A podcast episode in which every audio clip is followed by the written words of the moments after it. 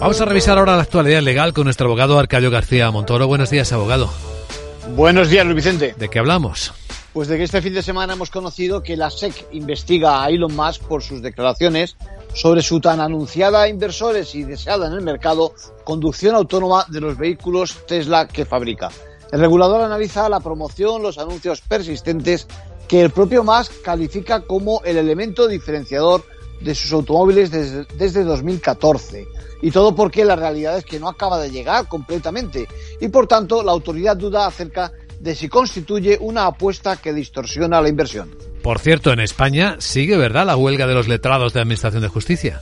Es que se va a cumplir ya la semana. No hay novedades. A fecha de hoy, el Ministerio nos acerca a negociar con quienes dirigen la gestión de nuestros juzgados y esos efectos que nadie quiere, la paralización de la justicia, salvo servicios mínimos que se están respetando, no hacen más que aumentar. Se estima que más de 10 millones de expedientes judiciales están paralizados y alrededor de 30.000 actos del tipo citaciones o vistas están suspendidas. Recordemos que las tres asociaciones profesionales del colectivo al unísono reclaman la adecuación salarial esencialmente. En conclusión.